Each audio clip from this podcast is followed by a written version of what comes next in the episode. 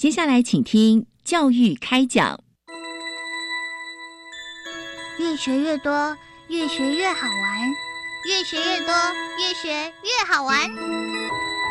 如果教育是春雨，我希望能滋养每一颗种子；如果教育是阳光，我希望能活络伸展每一株幼苗。聆听学子心声，分享教学心得，关怀环境变迁。扩大教育资源的平台，欢迎收听李大华主持的《教育开讲》，教育从倾听开始，一定划得来。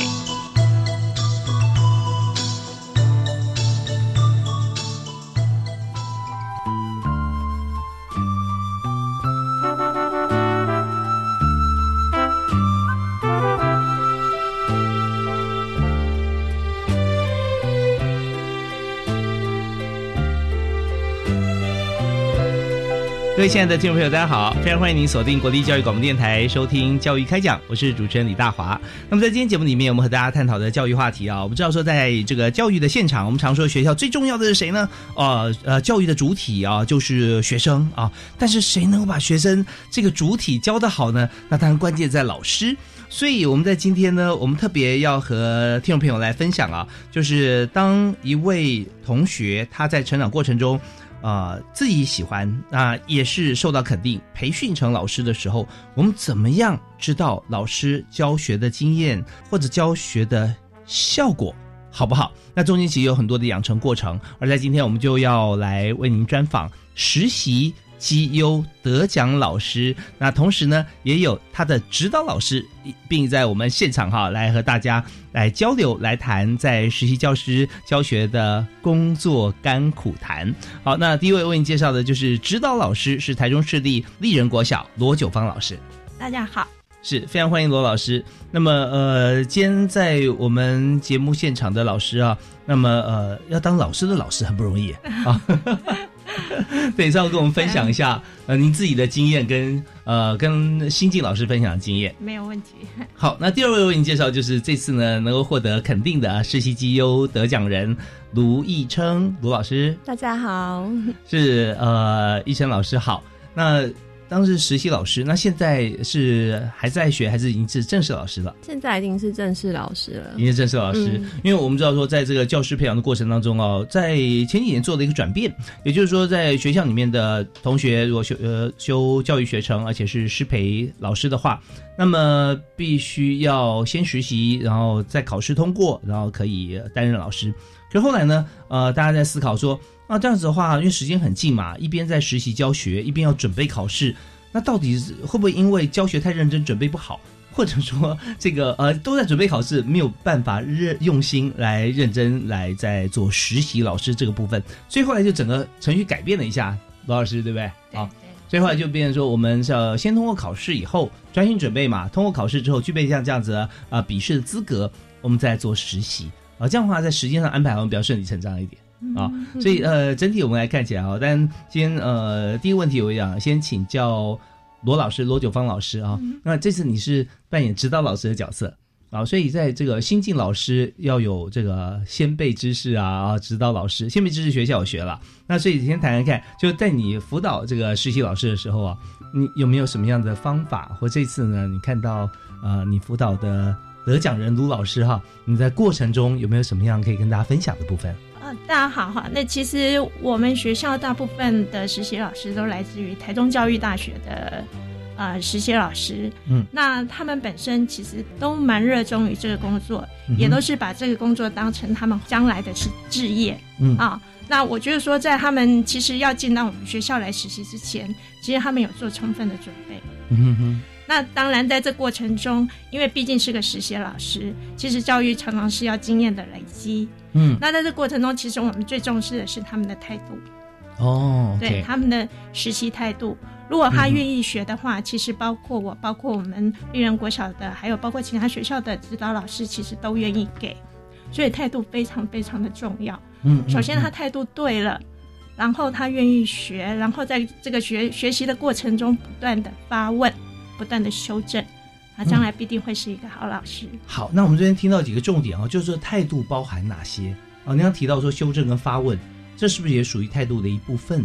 呃，或者说我们在学校里面其实已经念了一辈子书了，对不对？老师，您学学了很多，那么他现在您所观察到的有哪些态度是很棒的？有哪些态度我们需要做调整的呢？嗯哼，啊，比如说他们在实习阶段，他们必须要有所谓的教育实习，也就是在我们教学现场的实习，还有所谓的行政实习。嗯，那这是最两大的主轴。教育实习上，他们是会跟着班级走。那一般实习老师在教育实习上，他们觉得说这是他们很想要学习的部分，可是，在行政实习的时候，他们常常会有一点点、一点点的抱怨，会认为觉得自己好像在打杂。在教育实习的时候，对行政工作、行政工作、行政工作、行政实习，对对对对。那其实啊，我我自己带实习老师也带了十几位，嗯，那每一次我都必须不断的跟他说。呃，在行政工作，并不是像他们想象中，就是批批公文或做一些什么事。嗯，就包括我们学校的行政老师，其实都是兼职的。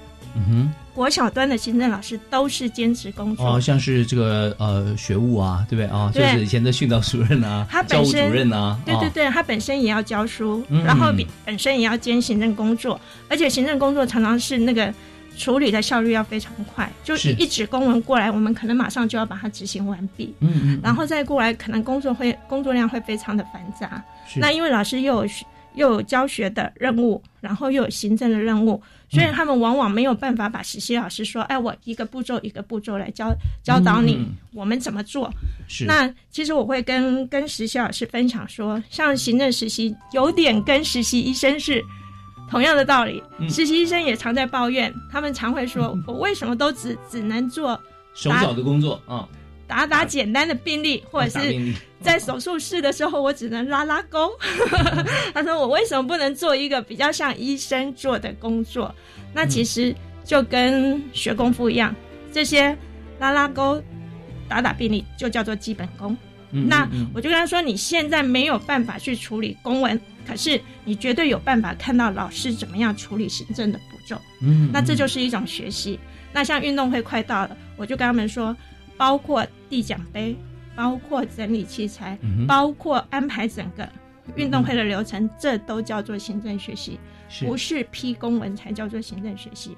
所以在这方面，我会慢慢的去跟他们分享。那教学方面，他们是没有问题，因为他们会觉得说，在教学现场教，诶，第一线的老师。教给他们的东西是他们想要的，在行政行政实习上，他们有时候会有一点点的迷失。OK，教学反而没问题，大家觉得说教学有时候反而是比较困难的事情啊。对于这个当一位呃专职老师来讲，不过行政方面啊，为什么会觉得会有这样子的落差呢？其实我们也知道了，呃，很多时候经验是一个重点啊。那很多时候这样做法，maybe 呃新任老师或实习老师觉得说应该这样做就好了啊。可是呃。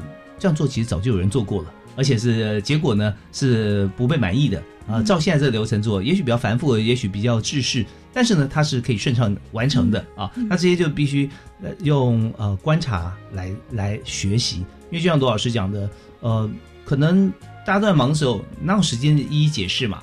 对，所以卢老师啊，呃，你在这次行政实习上面，你有碰到同样的或类似的状况？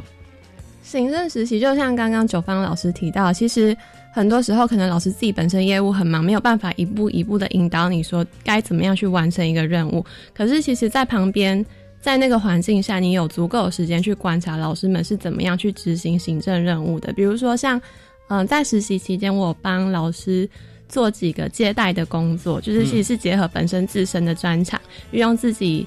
之前在外交部担任过国际青年大使啊，还有在营队担任姐妹校接待的经验，去接待学校的一些外宾。那其实，在接待的过程中，你就会发现说，行政学校的行政老师他们需要大量的去接纳或者去引进外面的资源，让小朋友更丰富的机会去体验到不同的事情。比如说，像在八月中的时候，学校有跟一个叫做 ETA 的美国团体合作，那那个时候他们就是让。嗯，一些外籍的美国的师资进到学校，了解学校的英语教育。那那时候八月中，其实大部分老师都在放假，所以没有英语老师有办法支援，就只好用我自己，就是请我上去帮忙介绍学校的英语教育啊，还有目前学校的发展状况。嗯，那英文也很好啊，就还行，对，还行。所以就是在边做的过过程中边学习，那同时也默默观察老师们怎么样把这些资源引进到学校里面。OK，所以观察跟记录是一个很重要的事情。所以你会记笔记吗？我会记在心上，然后慢慢的去回馈、去醒思。对对对。OK，所以就是呃，学习或观察啊，这前面的步骤。但是最好是说，现在做的跟你所想的都不一样，那你就很好奇了，就想说为什么不一样？是不是会跟你预估的或者预期或者怎么做？那如果说是一致的话，那也许就会觉得自我很肯定了啊。你想的，哎，你也觉得也是这样？是是。哎，我在这边应该叫一声师姑哎，因为我妈妈是台中师范毕业的。所以就是台中教育大学的前身嘛，对不对啊？对，我妈也教过，呃，但班级上她呃老师的小孩不会给老师自己教嘛，而且不同的学校，呃，但是我妈也是我的老师，所以你是她的学妹，所以我就讲起来有点复杂。但重点是说，台中 台中教育大学是个非常棒的学校。好，我们休息一下，稍后回来我们来谈一下，就是在整个实习过程当中，那么在呃指导老师方面，怎么样来观察、来来带领。呃，那在实习老师方面呢，怎么样能够从摸索到有信心啊？那这段路哈，我们听起来两句话讲完了，但是呃，可能要走一段时间哈，每个人的心法也不一样。我们休息一下，马上回来谈。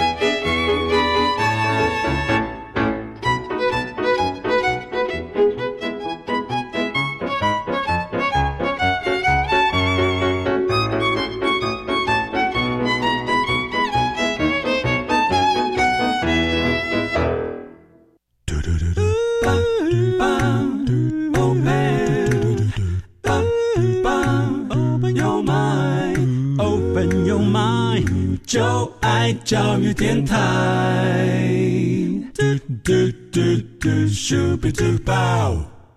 今天在我们教育开讲节目里面，我们谈的教育话题是实习老师啊，我们有评选啊，今天来到的来宾，其中有一位呢。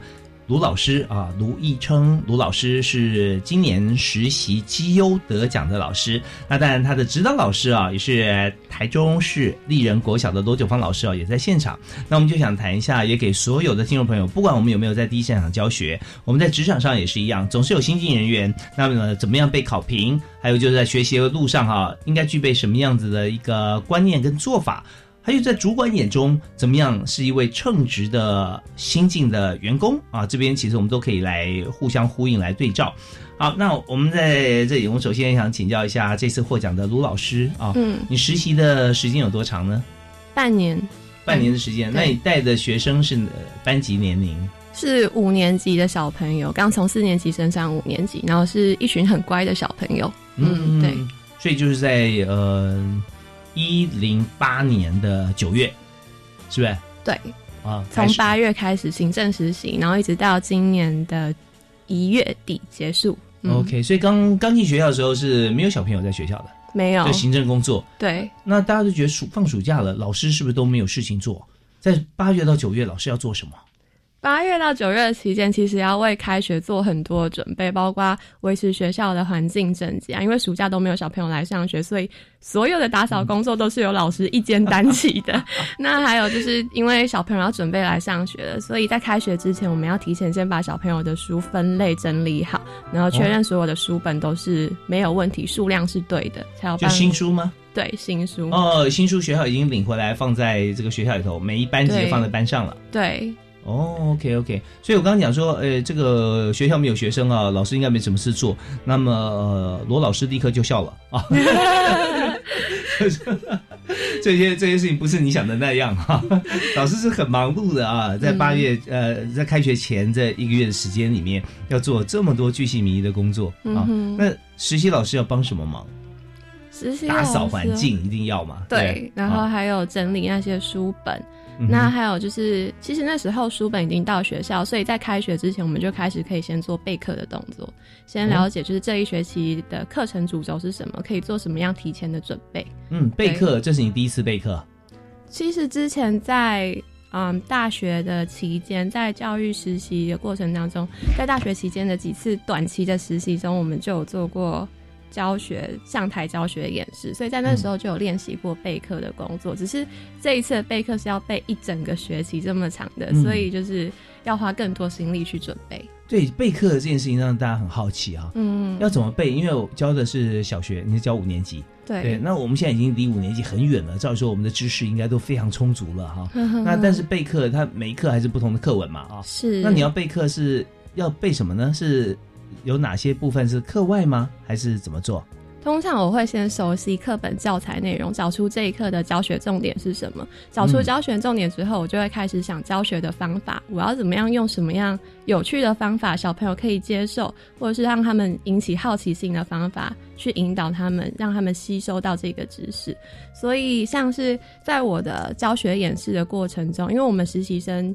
半年的实习期间会需要做一次公开授课，嗯那像我在我公开授课的时候，我教学的主题是感恩节的主题。嗯那那时候就是我知道，我有观察到班上的小朋友，他们下课时间非常喜欢下跳棋这件事情，所以我就把跳棋做了改良，融入到我的英语教学里面。那那一次的改良就是还。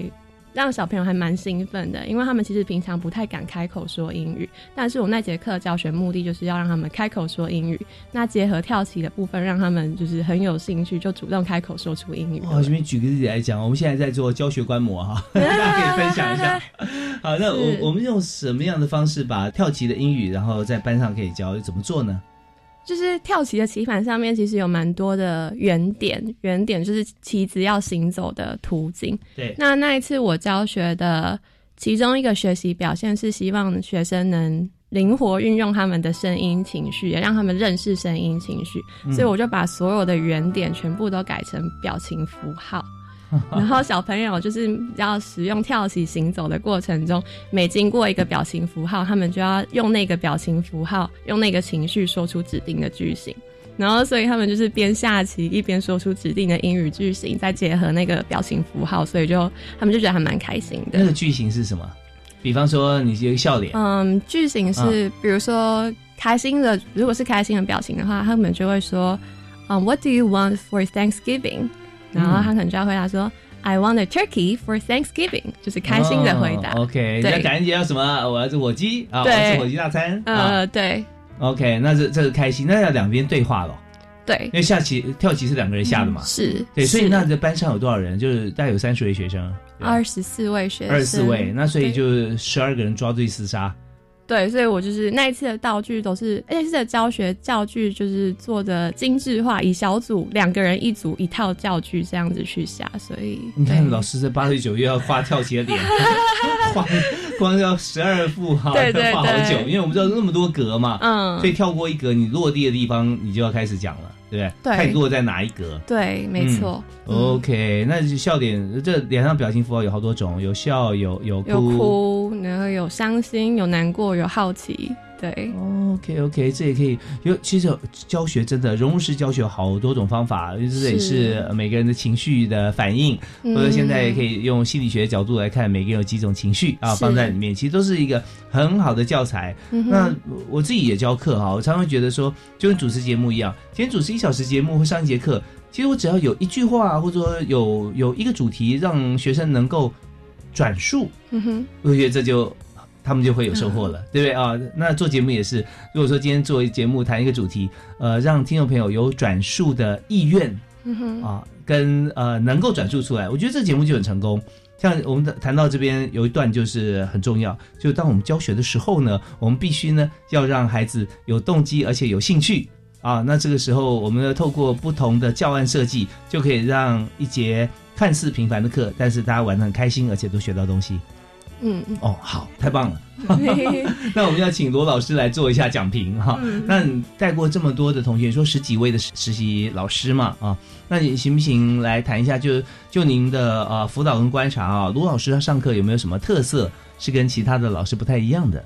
啊，我我现在手上还有两位实习老师，嗯，那他是我前一届的实习老师，是那他会让我觉得跟这十几位里面比较有区隔性的，就是他非常的认真。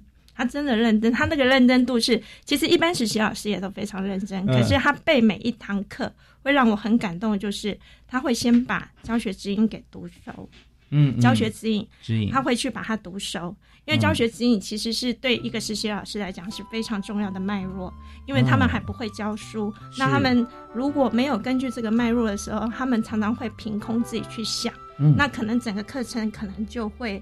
那个重点掌握的不够好，对对对，会歪掉。所以他在上之前，我我记得那时候他跟我说，嗯，因为英语是吴老师的专场，嗯，他非常非常的优秀。是我们现在发音非常标准，讲话的语调对不对？让大家觉得说听起来非常的清楚。英语公费生，就是现在公费生是非常难考考上的。罗老师的专长是英语，那他跟我说他在国语跟数学，尤其数学他可能会比较不拿手。嗯哼，那那时候因为我我觉得他其实并不是不拿手，而是因为我带给他的压力。一方面是资历太深，老师是台中市数学辅导团的老师，对，然后二者是我我我有这个身份，那这个身份其实是热衷于数学，并不是说数学非常好。那一生因为有这个压力，所以他总是在数学课，我会觉得他不太那么有把握，所以他变成说他每一堂数学课的时候，他都会来跟我一起备课，嗯，一起备课。那备课的过程中，我们就会一起讨论。那他永远有非常非常创新的点子，对，那我们就会把它融进去。如果那个单元对他来讲比较没有把握的时候，他都会演示一次给我看。我觉得这相当难得，因为现在年轻人有时候会蛮有自信的，对对，自信自己的教学，而且有时候有自信的另外一个解释是，有时候比较懒一点。这个这样就好了，这样可以了哈。对对对，那呃，我我没有一百，有九十也可以啊啊，就但是我们知道说做一件事情要把它做好，就要做到极致。那反复一直来来做，希望能够就自己的力量来把它做到自己能做的最好。对对。那这样的话，就是每一分每一秒我们花出去都没有白费啊。OK，那在这边至于说这个数学哈，一起来备课。能背出什么样子不一样的课程啊？我们休息一下，再请两位老师来和我们来分享。呃，特别是在实习期间最有成就感的事情哈是什么？我们休息一下，马上回来。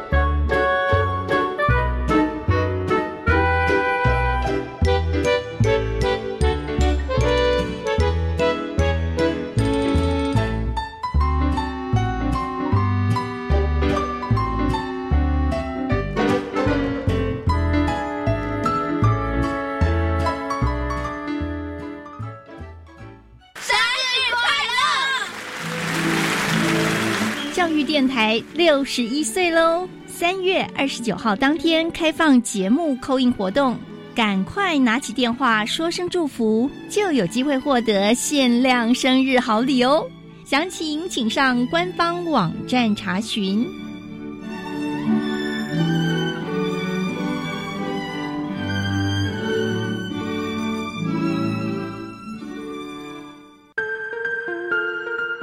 教育电台的听众朋友们，大家好，我是 DJ 罗小 Q。又到了一年一度教育电台的生日了，在这特别的日子当中，要再一次的邀请所有听众朋友们能够持续的支持我们教电台，我们一直为大家制作最优质的节目内容。当然，也邀请大家持续的锁定在每周一到周五下午两点到三点，由我小 Q 为您送上的音乐二三事，带来全世界最精彩的音乐介绍。希望在学期间能够领学杂费的补助、生活奖学金、实习津贴，毕业后能够有正式的工作。参加五专展示计划就能让你如愿哦！好棒哦！透过五专展翅，减轻学生就学负担，企业与学校培养产业需求人才。教育部邀请企业参与，共创学生、学校及产业三赢局面。以上广告是由教育部提供。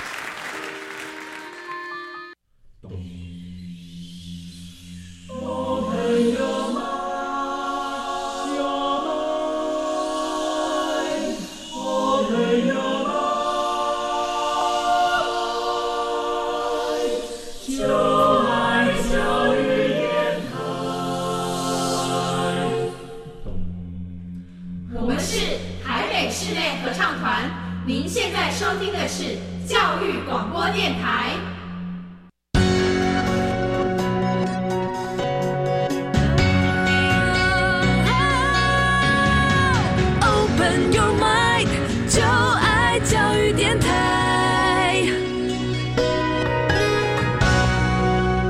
欢迎您持续锁定国立教育广播电台，收听教育开讲。大华今天为您邀请的特别来宾有两位，都是老师啊。其实大家也不意外，因为在教育电台呢，老师上节目来分享啊，其实我们常常可以听到。但是我们今天非常不一样，这两位老师呢，一位是指导老师，在台中市立人国小担任老师的罗九芳老师。我刚才也这个内线消息告诉我是数学辅导团的委团员啊。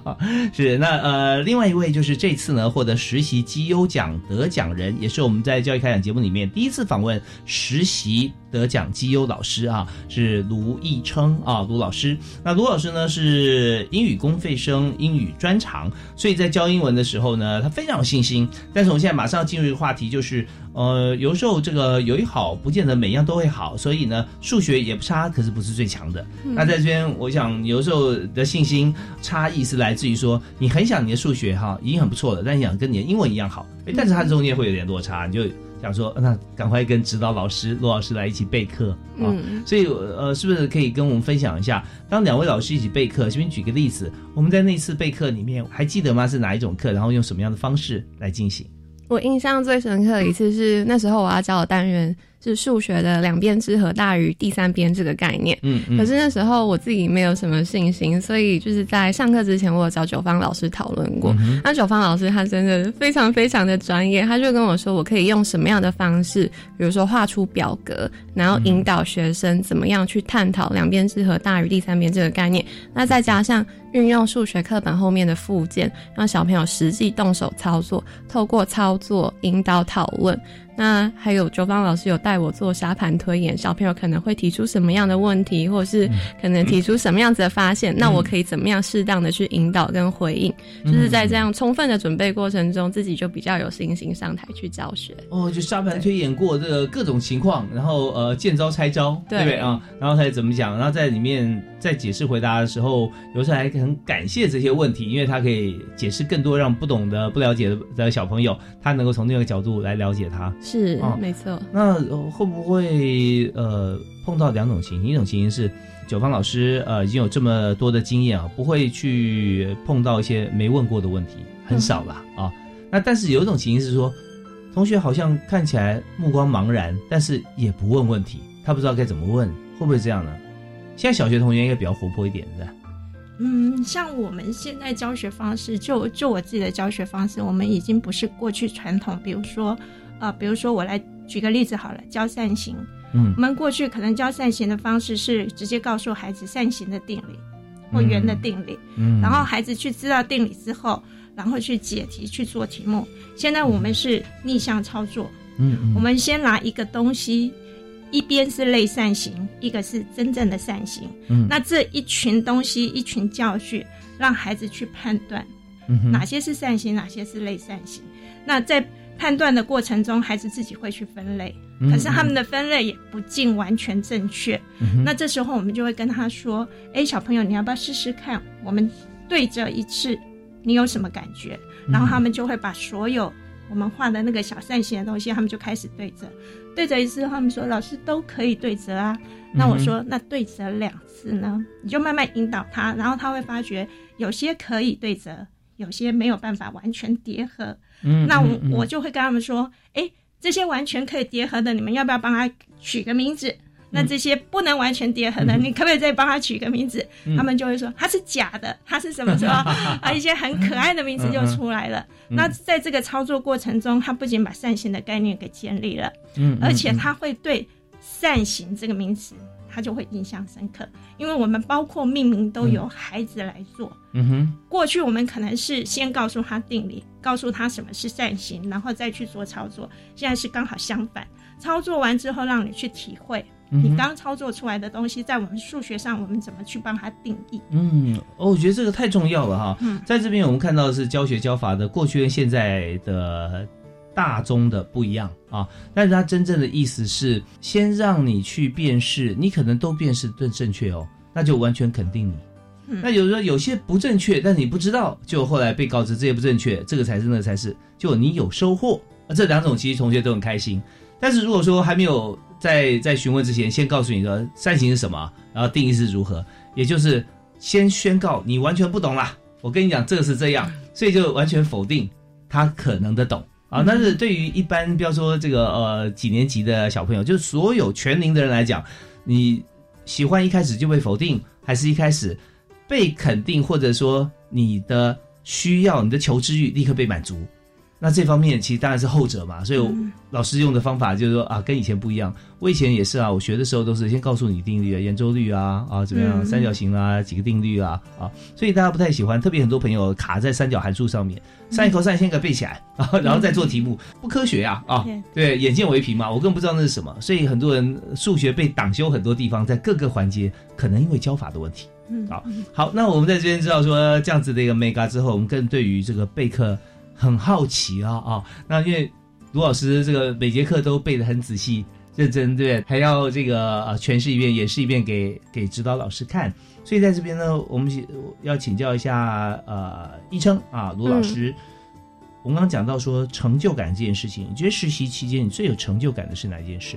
开学的时候，班上有一位还蛮可爱的小朋友。其实开学不久，大家所有老师就注意到他，因为他是一个很活泼好动的小朋友。然后他也是情绪特别的外显，他只要开心的时候，就是眼睛就会闪闪发亮；不开心的时候，嘴角就是马上下垂，垂到就大家都会吓到那种。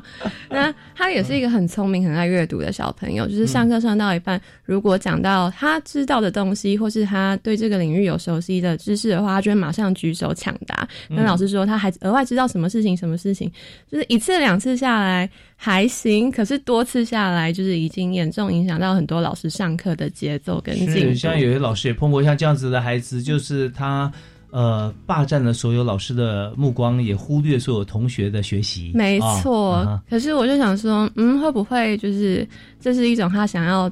表现自己的一个方法，嗯，那会不会这是一个，嗯，他想要让大家看到他的一种方式、一种行为？所以那时候十一月、九月、十月的时候，在选校内的语文竞赛选手的时候，我就跟老师说，或许可以让他尝试，给他一个表现的机会，因为我觉得。他情绪起伏这么大，或许在舞台上，比如说朗读 英文的时候会很有效果，而且舞台就给他一个完整的空间，让他可以展示自己。是，所以我就把他拉进来作为英语朗读的选手训练。那其实他刚开始是。大声的哀嚎，因为他从小到大从来没有参加过任何的语文竞赛，这是他第一次参加，甚至是还要参加英语，就是不是自己的母语，所以他觉得很痛苦。那刚开始他也是被我就是矫正发音，矫正了很多个地方，可是后来就是他愿意啊。他其实刚开始没有什么耐心，但是就是慢慢的陪他练，慢慢的鼓励他。是小男生还是小女生？小男生。嗯。对，然后慢慢的引导他发音标准之后，再教他说怎么样融入自己的声音情绪到里面，怎样的声音情绪可以符合到故事情节的变化，还有故事人物的变化。那到后来就是三篇稿子到第三篇的时候，我只要教会他正确发音，他就可以自己很自信的跟我说：“老师，我觉得这个角色应该要做什么样子的声音处理才会符合整个剧情的变化。”然后就自己很开心的念给我听完，所以我就觉得那个时候。就觉得看到他这个过程中的进步，其实还蛮有成就感的。嗯，那到比赛当天的时候。他的表现让四位学校的英语老师非常惊艳，比赛结果是无意义的给他第一名，所以那时候我就觉得很开心，很替他开心。那在比赛结束之后，就是我也有叮咛他说，就是你的情绪还有你的表现力非常有感染力，但是要适时的去运用它，因为运用对的时候，你在台上就会是非常亮眼，就像一个明星一样。可是运用错的时候，生活中你会吓到旁边的同学。哦，就后来他有因此而做一些改变。他们有听罗老师，他六年级 好像有改变。对，对，其实在这边就是呃，有时候情绪或者说我们的能量要有一个正确的出口啊。如果他今天知道说他在班上其实呃不断的在在举手，不断在提出自己的意见的同时，那呃他也可以感觉到。别人可能会对他的表情就不太一样了啊！一开始是哎很幸运哇不错啊，这个很主动，就你你太主动了，是，对对对。但是让他自己去投入在一个适当的场域里面，那他也会享受到不同的光环，他也会分层次，会知道说什么时候该表现，什么不该表现。但是一切的一切就是需要名师，需要呃愿意给机会的老师，也需要有经验跟有方法的老师。所以这边呃。很多也经过商量，对，跟罗老师商量。好，那我们在这边，我们再休息啊，稍后回来我们再谈。就是人人生啦，哦，都不会永远都是好的，总会有低潮，因为有低潮才能创造另一个高潮。所以在实习部分，最低潮、最挫折会是在哪里呢？我们稍后再请这次实习绩优的实习老师得奖人卢一琛，请稍后节目回来的时候再跟大家来分享。Open your mind, your mind.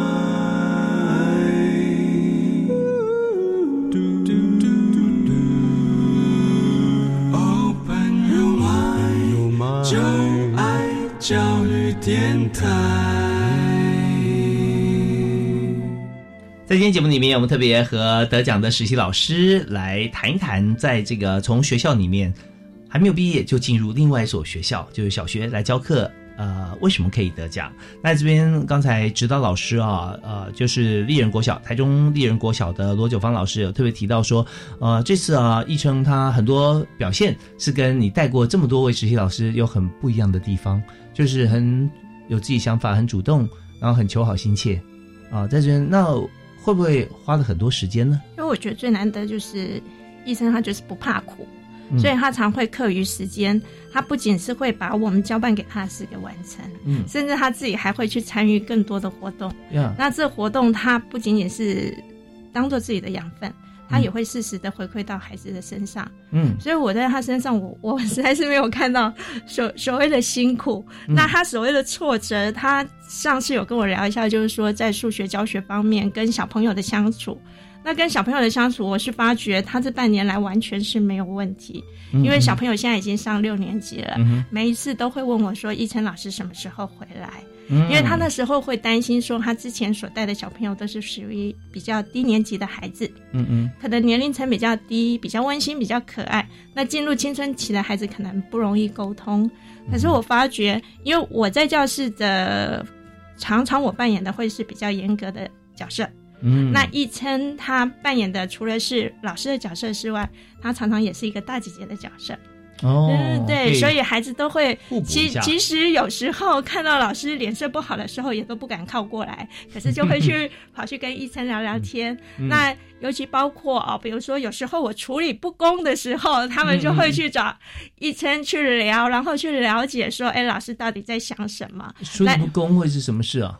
就像那一天啊、呃有一个小男生，嗯他很想打球，嗯哼他很喜欢打篮球。，OK，可是我们因为我们班被呃就是最后得到热热棒球的代表学校去参赛权，那我就跟他们呃耳提面命说，我们现在的主力要放在热热棒球，是，那篮球可稍微停止一下。嗯嗯嗯，那他就觉得说老师剥夺了他打篮球的时间。那我们有这策略运用啊，对不对？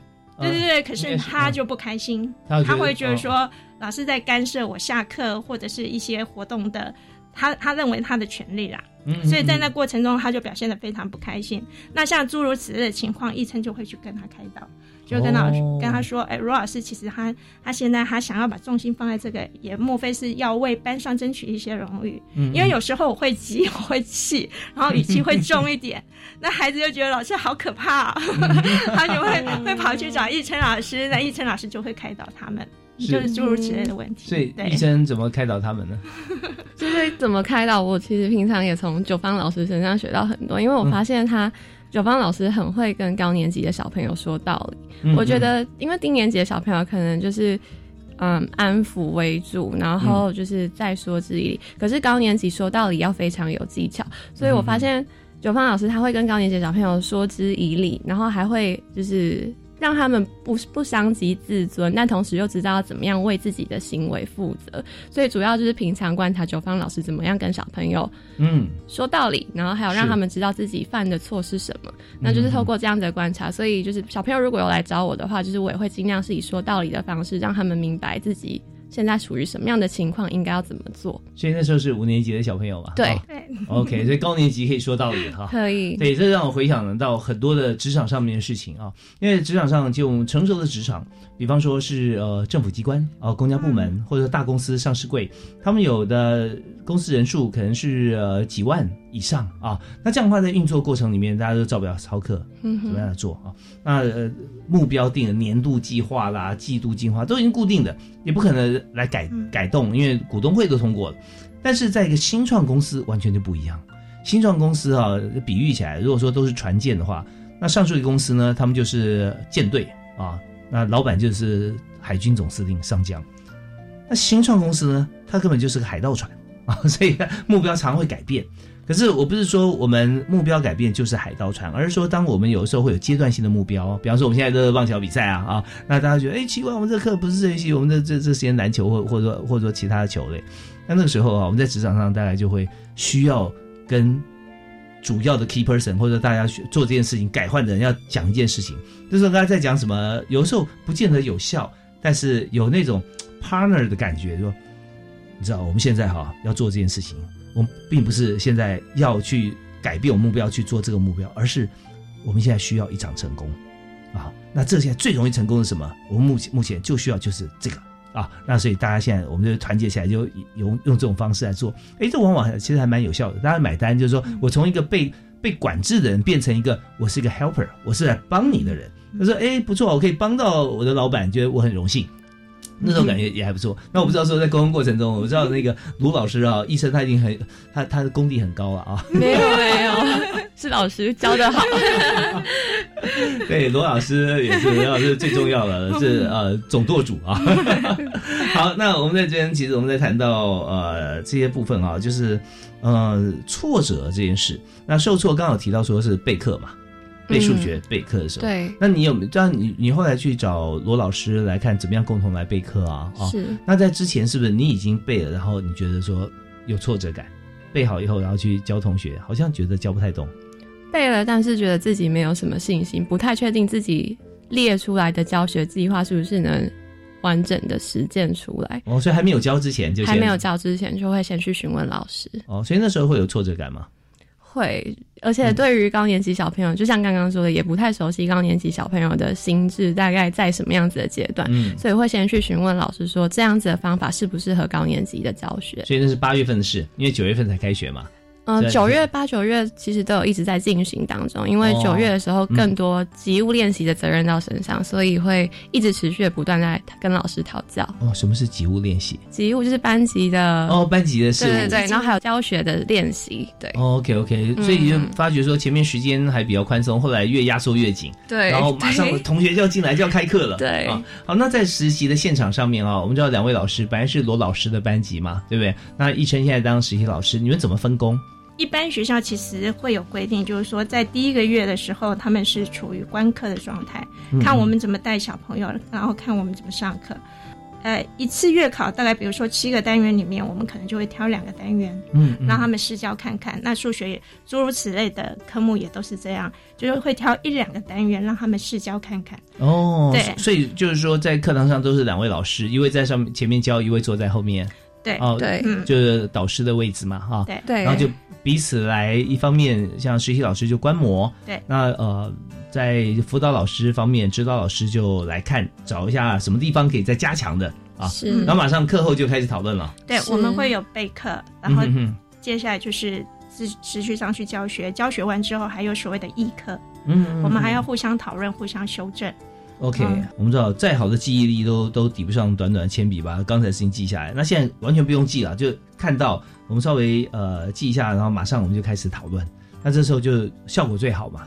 所以为什么呃讲说复习很重要？因为今天上的课，然后回家赶快复习一下，那效果是最好的。所以刚才在罗老师谈这次实习绩优得奖的卢一成啊老师的时候哈，有讲到他不怕吃苦哈，我会发觉哈好像不是这样哎。他是根本去找苦来吃啊，对别人眼中的苦就是他要找的目标，所以就经常找什么困难的地方，什么越不能突破，他全部把它翻出来，然后把它弄懂了以后，那这一关就过了嘛。对，但是如果说逃避或者说想说啊这样也 OK，那就变成你心中的关卡永远在那边。但我这边跟大家分享四个座右铭哈，在卢老师身上可以看到，我常跟同学会新鲜人分享，你知道这四件事情做到的话，你在在职场人生哈无往不利。啊，第一个你是菜鸟嘛，第一个就是我来，很多事情没有人做的，甚至也许有人还没有举手的，就先争取我来做，我来体验，因为这样的话你就最短时间内你就学会。那第二个叫盘点，那盘点什么呢？就是盘点现在台上老师在教的，他有哪些优点，然后再盘点我自己，我有哪些不会的，然后如果说都会的话，那我们就一模一样了。所以在过程中一定会有些自己还不会，但是老师会的。所以罗老师要盘点一下罗老师啊，对不对？所以我们就记下来，然后增进自己的能力。那第三个呢，叫做同时。就很多时候我们想说啊，先做这个，然后再做什么，然后再做什么啊？先背这个，然后再怎么样？有时候也许背 A 课，但是会觉得 B 课可能也用得上，maybe 啊这样。就同时你可以处理很多事情，不用用线性思维。那第四个叫干脆了，很多事情呃要做就做。啊，那不做的话你就放掉，就不要管它。所以有时候就怕拖拖拉拉，所以要做又不做的时间都过，然后什么都没成。所以呃，我来盘点，同时干脆啊，这四个我给大家的座右铭，我发觉在卢老师身上都看得到，对不对？太强了，完全符合，在罗老师身上也看得到，我都是跟着他学的。OK，对，那这边还有，但普世家还有谦虚啊，还有努力学习，还有团队啊，那这些也都是跟罗老师学的，我知道。对，我们休息一下，稍后回来我们再谈一下，就是在目前我们看到以今天这两位老师的实习角色的扮演啊，那么我们知道如何能够成就一位呃。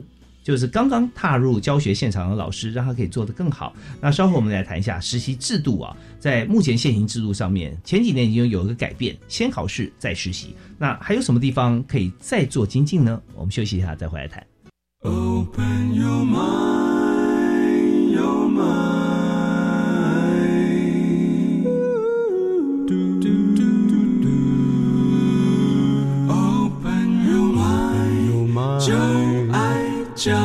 电台。